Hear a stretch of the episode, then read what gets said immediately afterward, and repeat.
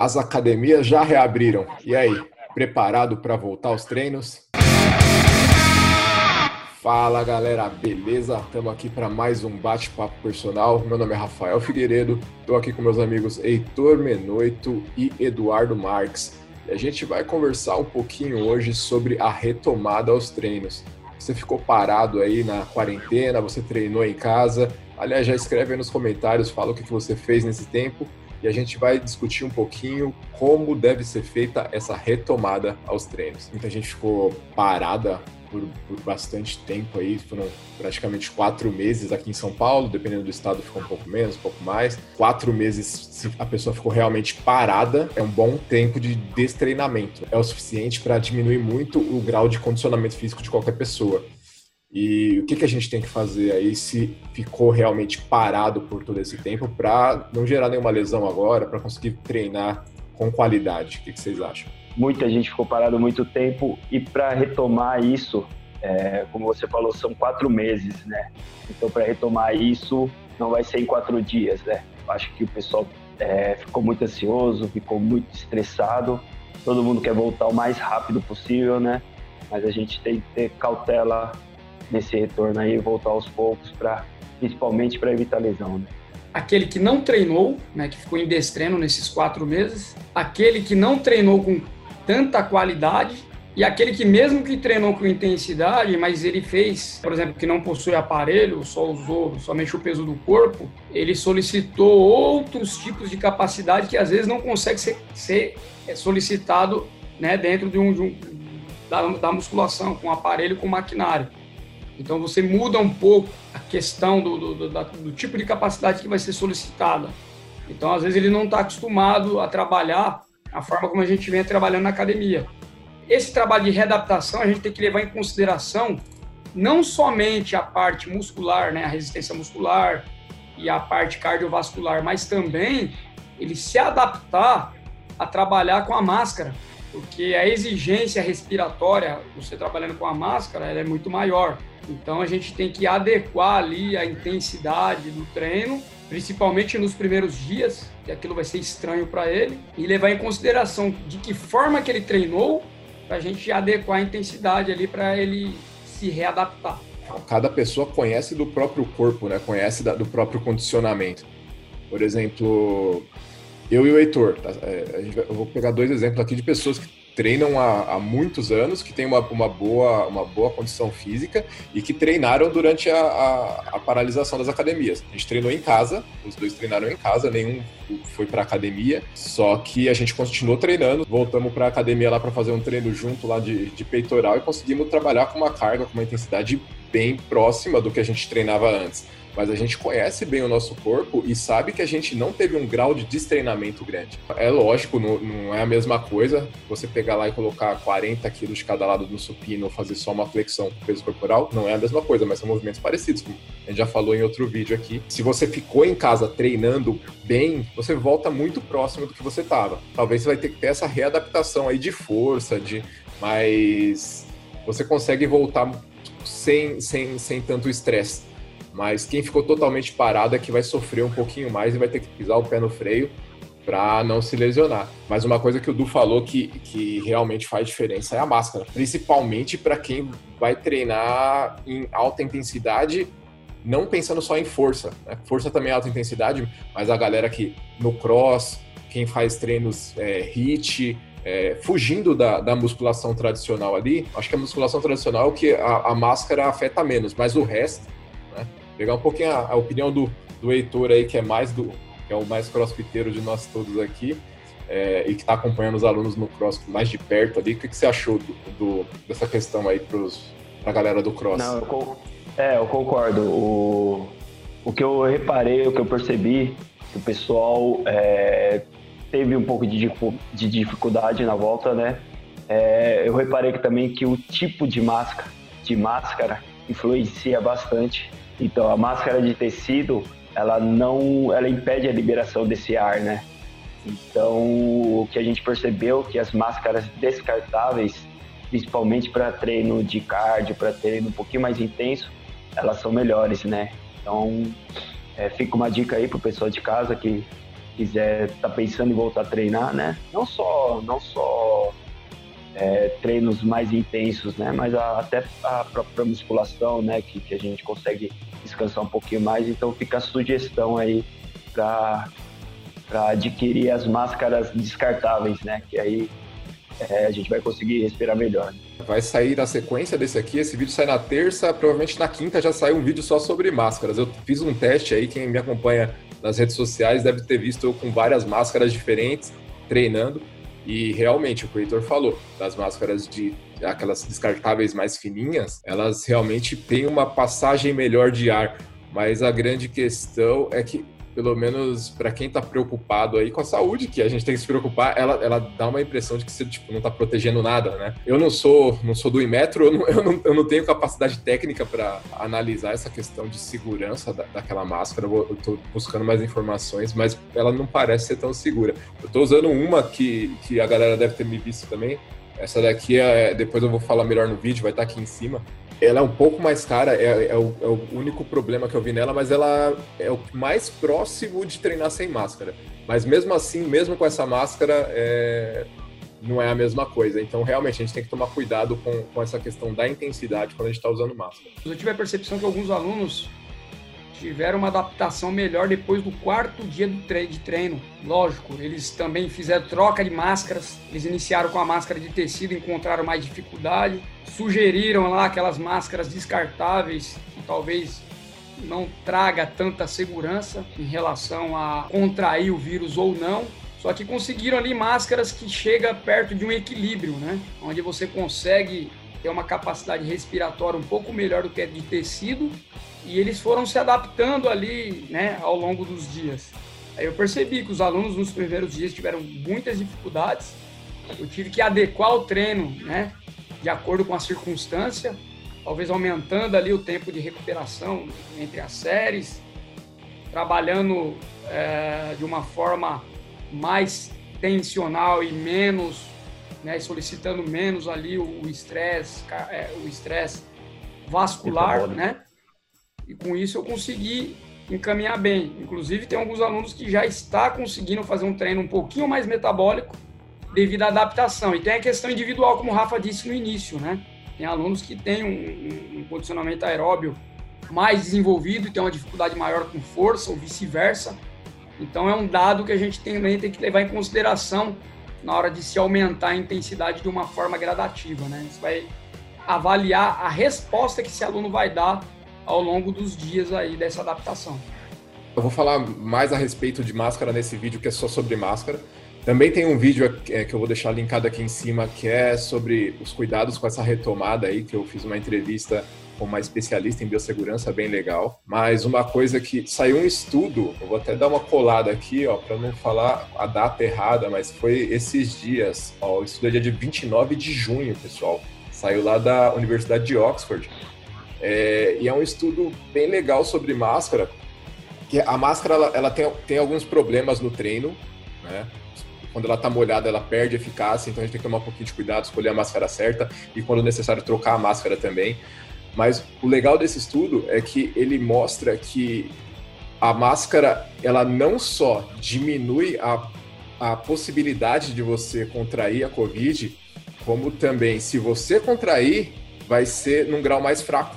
Por que, que isso acontece? Segundo o estudo, você tem um contato menor com o vírus. Entra menos vírus no seu organismo se você estiver usando máscara com frequência, usando a máscara corretamente. E se você adquirir, você pegar a Covid, vai ser com, com, menos intensidade. A partir do momento que você pegou ela com menos intensidade, seu corpo tem mais tempo para reagir e reagir de uma forma melhor. Ou seja, se quem está usando máscara, quando fica doente, fica doente mais leve.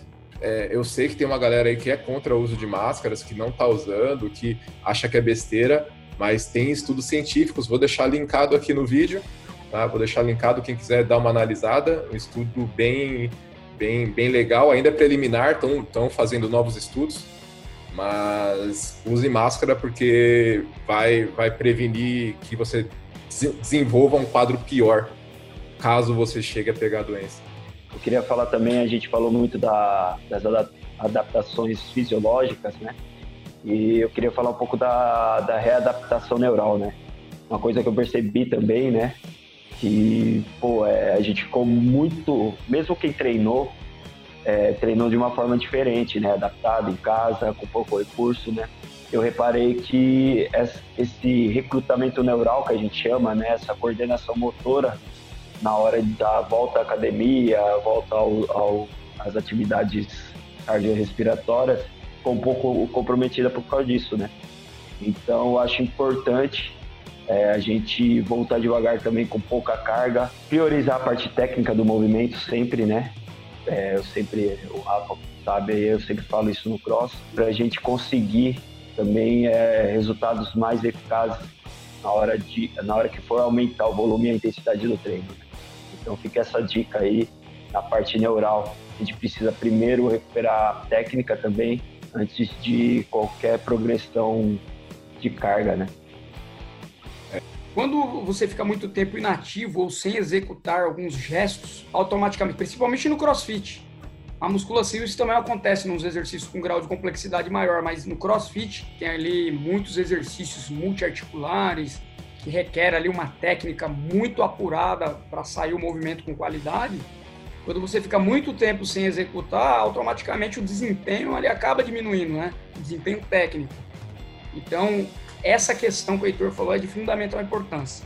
Trabalhar com uma carga adequada, visando ali a integridade física do aluno e fazendo com que ele recupere e melhore esse desempenho técnico de uma forma gradativa para você poder voltar na intensidade de antes. É, perfeito, claro, principalmente. Levando em consideração todas as dificuldades, né? Máscara e tal. É, principalmente quando você vai fazer, como vocês falaram aí, vai você fazer um muscle up depois de quatro meses sem subir naquela barra lá, a, a, a, você vai ter uma dificuldade se você não estiver bem preparado ali, né? Você, quem não, quem não ficou quatro meses, a não ser atletas de alto nível, que para eles já é praticamente fazer muscle up é andar, né? não faz muita diferença, o cara faz aquilo ali. Mas para quem já tinha uma dificuldade, já tinha algum, algum, alguns defeitos técnicos a serem corrigidos, você ficar quatro meses sem realizar movimentos, você volta com dificuldades mesmo. Né? Então tem que tomar um pouquinho de cuidado, principalmente com, com esses, esses movimentos. Eu estava lá, acompanhei de perto aí os treinos que o Heitor montou para a primeira, segunda semana lá da galera do Cross. Realmente, ele fez direitinho lá aquele trabalho de passo a passo, readquirir força, readquirir condicionamento, trabalhar a parte técnica. Agora que eu acho que daqui para frente vai começar a vir alguma coisinha um pouco mais, mais complexa aí, né? Da terceira, quarta semana para frente. Mas não dá para voltar com tudo, não. E é, e é meio que natural, né? A gente a gente acha que consegue fazer o que estava acostumado a fazer. Isso aí, independente de ser agora ou quando a gente dá aquelas paradas ao longo da vida, todo mundo ao longo da vida parou um pouquinho, deu, deu uma desleixada no treino, e aí quando volta, às vezes quer voltar fazendo o que fazia. Aí é, é batata, lesão, com certeza. Então tem que tomar Ô, Rafa, cuidado. aproveitando o ensejo, eu gostaria de fazer duas perguntas para o Heitor em relação ao cross. E falando do LPO, que são exercícios com um grau de complexidade grande, que envolve várias articulações, o desempenho técnico é fundamental, né? Na, na, na, eu até diria, né? Porque o LPO ele se trata de uma modalidade esportiva separada do cross que está dentro do cross, certo? Sim, assim como e, o ginástico também. E eu creio, né? Apesar de ter praticado muito pouco e não ser o meu forte, e quando você fica muito tempo, né? Essas adaptações neurais, ela acaba ficando comprometida, então o desempenho técnico cai, é, você tem que diminuir carga. Você já está aplicando o LPO nessa fase ou ainda não? Até por, além da força, potência muscular, ele requer também ali uma capacidade aeróbia também, né? Que é um exercício que envolve grandes grupamentos e dependendo do número de repetições que você fizer, existe ali um grau de exigência grande da parte respiratória também. É como que você está fazendo, como que você está adaptando, se é que você já aplicou nessa volta. Não, na verdade, é... pergunta interessante, é bem interessante essa parte, porque eu vejo aí muitos box, pessoal já voltando com o snatch, né, com o arranco, com o arremesso, logo na primeira semana, se bobear no primeiro dia. Quanto a isso, eu não concordo muito, não. É o que o Rafa falou. Tem as, uh, os princípios de treinamentos fundamentais, né? Pra gente começar. No cross, os, o, o Rafa acompanhou aí, ele pôde perceber que eu coloquei só, só não, mas a, a principalmente a parte de força e o condicionamento cardiovascular, né? Eu acho que nesse momento a gente tem que ter bastante cautela, né? O LPO, ele é um, é o, na minha opinião, da, a gente tem algum respaldo científico também, é um dos exercícios mais completos. Ele trabalha todas as habilidades e todas as capacidades físicas. O grau de complexidade é bem alto. A gente precisa de um, de um preparo, principalmente muscular, né? A gente precisa de condicionamento cardiovascular para ter segurança nesse movimento, tanto no movimento de clean, né? A gente traz a barra para a altura do nosso ombro, para o nosso front rack, que a gente chama, ou, é, quanto no snatch. Então, como essa, essas atividades elas demandam bastante técnica, bastante força, bastante potência, eu deixo para o segundo momento. Tá? Mas o eu declínio, Heitor, dos alunos foi grande em relação à carga e desempenho, ou teve mais declínio em carga ou mais em desempenho? Como... Desempenho técnico que eu falo, né? Não, sim, é, isso, isso também eu nem exigi muito deles, porque a gente sabe se a gente exigir muita força, muita potência, sem preparo muscular, sem base muscular e sem base cardiovascular, a probabilidade de lesão ela aumenta bastante. Então, é, eu priorizo sempre o Rafa conhece bem meu trabalho, eu priorizo sempre a segurança. Esse trabalho de base que eu chamo de fortalecimento muscular e condicionamento cardiovascular, é, ele vem sempre na base da pirâmide para evitar qualquer tipo de lesão, qualquer tipo de problema. E, e, também a gente tem os trabalhos de base do LPO, né? Que, que é o agachamento e o deadlift, né? Que eu, eu vejo que você usa bastante também nos seus trabalhos, né? E é um trabalho muito, muito consistente, muito eficaz para dar início a esse, esse trabalho de LPO, né? Não deixa de ser um trabalho de LPO também. É, eu levantei isso, Heitor, porque assim, é, é, tanto o agachamento, o back squat, como o deadlift, né, o levantamento terra, ele é parte do movimento do LPO. É uma transição, Sim, é. né? Então, os alunos encontraram bastante dificuldades quando eu colocava esses exercícios na musculação. É por isso que eu fiz, é, é, levantei essa questão. Então, até nisso, o profissional de educação física hoje, o personal trainer, ele tem que se atentar, adequar ali o tempo de recuperação e cobrar o desempenho técnico para não sobrecarregar tanto nessa fase de acordo com o exercício. É, dependendo do exercício, do grau de complexidade, eu vou ter que ajustar ali o tempo de recuperação, a carga, visando né, o desempenho técnico, como você bem disse aí. Exatamente como você falou, não precisa não fazer o movimento. Sim. A gente tem que adaptar. É perfeito. A galera também deve ter ficado muito destreinada, né? Porque já algo que ninguém gosta de fazer no natural é a parte de mobilidade. Né? Então a gente também tem que levar isso em consideração, independente do treino que Verdade. você vai fazer. Isso pode ser no cross, na musculação, no treino funcional. Então, mobilidade é algo muito importante e que normalmente o pessoal só faz quando tem um professor em cima ali. Quem ficou em casa treinando sozinho, ah, não, sei lá. Eu, eu, eu Até vou, mesmo vou... consultoria, Rafa. Se você mandar um treino de consultoria e colocar mobilidade pro cara, o cara não faz. Ele pula a mobilidade é. e vai pro treino. É, trabalho de personal faz, com trabalho na aula ali faz, mas sozinho é, é, difícil quem gosta. Eu diria que 95% não vai fazer isso aí sozinho. A mobilidade, todo mundo sabe que é, o, é, um, é um, dos fatores mais importantes para a gente conseguir fazer movimentos mais complexos com qualidade. Então, é outro fator que a gente precisa readaptar, de novo, fazer um trabalho de, de melhora de mobilidade para conseguir fazer os exercícios mais complexos sem ter nenhum problema de, de lesão ou, ou algo do tipo. Uma boa mobilidade, o desempenho técnico vai ser melhor.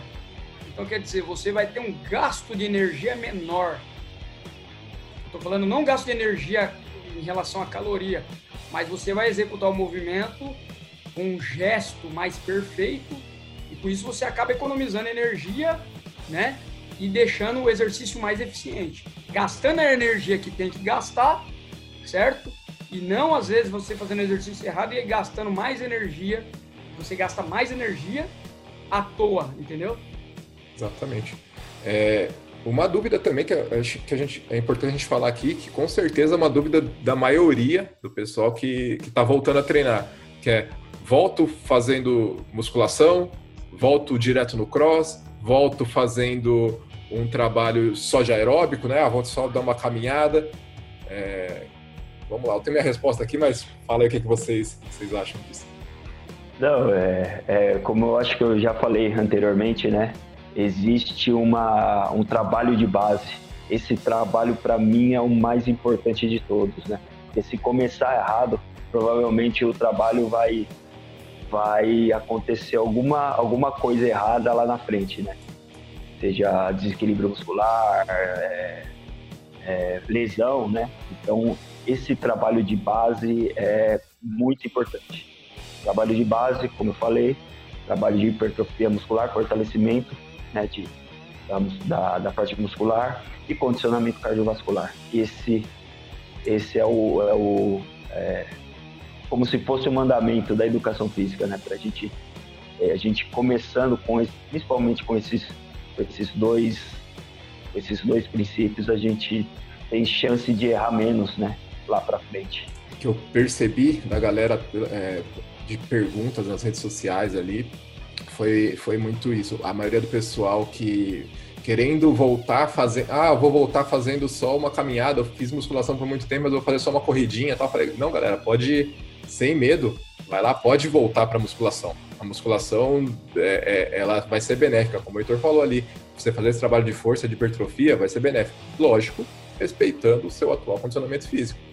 Né? Então tem que analisar né, junto com o seu professor ali, é, o quanto você perdeu é, em relação a condicionamento, em relação a essa parte neuromuscular, técnica, readequar o seu treino. Né? É muito provável que você não consiga voltar fazendo a mesma ficha de treino que você fazia antes. Alterar algumas coisinhas ali, fazer um trabalho de readequação, mas não precisa ter medo de voltar a fazer musculação. E em relação a aulas como o CrossFit, aulas que têm aulas em grupo, né, que são é, a mesma aula para todo mundo, aí você tem que tomar cuidado com o box que você treina, na, com a academia que você treina. Se você treina numa academia ali que o coach, é, que o head coach faz um treino correto, segue essa linha que o Heitor segue aqui, que é fazer um trabalho de readaptação, beleza, pode voltar também para o cross sem medo logo no primeiro dia. É, o grande problema é você voltar querendo fazer os super exercícios lá, querendo fazer os exercícios é, mais, mais complexos se você não está preparado para fazer eles nesse momento. É readaptar. Readapta que dá certo. A musculação é o carro-chefe, é a base, é a sustentação. Só que não deixar de fazer as outras coisas, né? Adequando intensidade, adequando volume, adequando, melhorando, fazendo com que o aluno, estimulando o aluno para que ele melhore o desempenho técnico e não deixar de fazer, porque de repente vai gerar uma carga maior em relação à, à parte respiratória. É a adaptação, melhorando a cada dia, fazendo com que esse aluno progrida, né? mas a musculação ela é fundamental. É só uma coisa importante que a gente ouve falar pouco é o trabalho de endurance, tá? Nesse trabalho de base, principalmente cardiovascular, né, para quem gosta de, de, correr, de andar de bike, de fazer algum exercício mais mais pro lado cardio, né? É, a sugestão, a minha sugestão é trabalhar o endurance. O que, que é o endurance? É uma atividade é, aeróbica que a gente trabalha um período longo, acima de 30 minutos. Então, pô, mas vocês falam do treino, do treino intenso, né? Do, do do treino de, de potência, que é mais eficaz, realmente esse treino de potência, esse treino de HIIT, de intervalado, ele é mais eficaz para redução de gordura. Mas é para o trabalho de base, que eu, que eu, que eu falo bastante, esse trabalho de, de cardio um pouquinho mais longo e com menor intensidade, né? Menor intensidade que eu falo não é você não precisa cansar durante o exercício. É uma intensidade que você consegue respirar pelo nariz e consegue, por exemplo, conversar, fazer atividade conversando. Por que é fundamental esse, esse tipo de atividade? Né? Porque ele vai, ele vai te dar é, uma base, né? O trabalho de base é, no cross. os atletas usam muito, né, junto com a hipertrofia muscular. Pode ser bike, pode ser corrida, pode ser remo. O importante é que seja uma atividade cíclica, tá? uma atividade individual.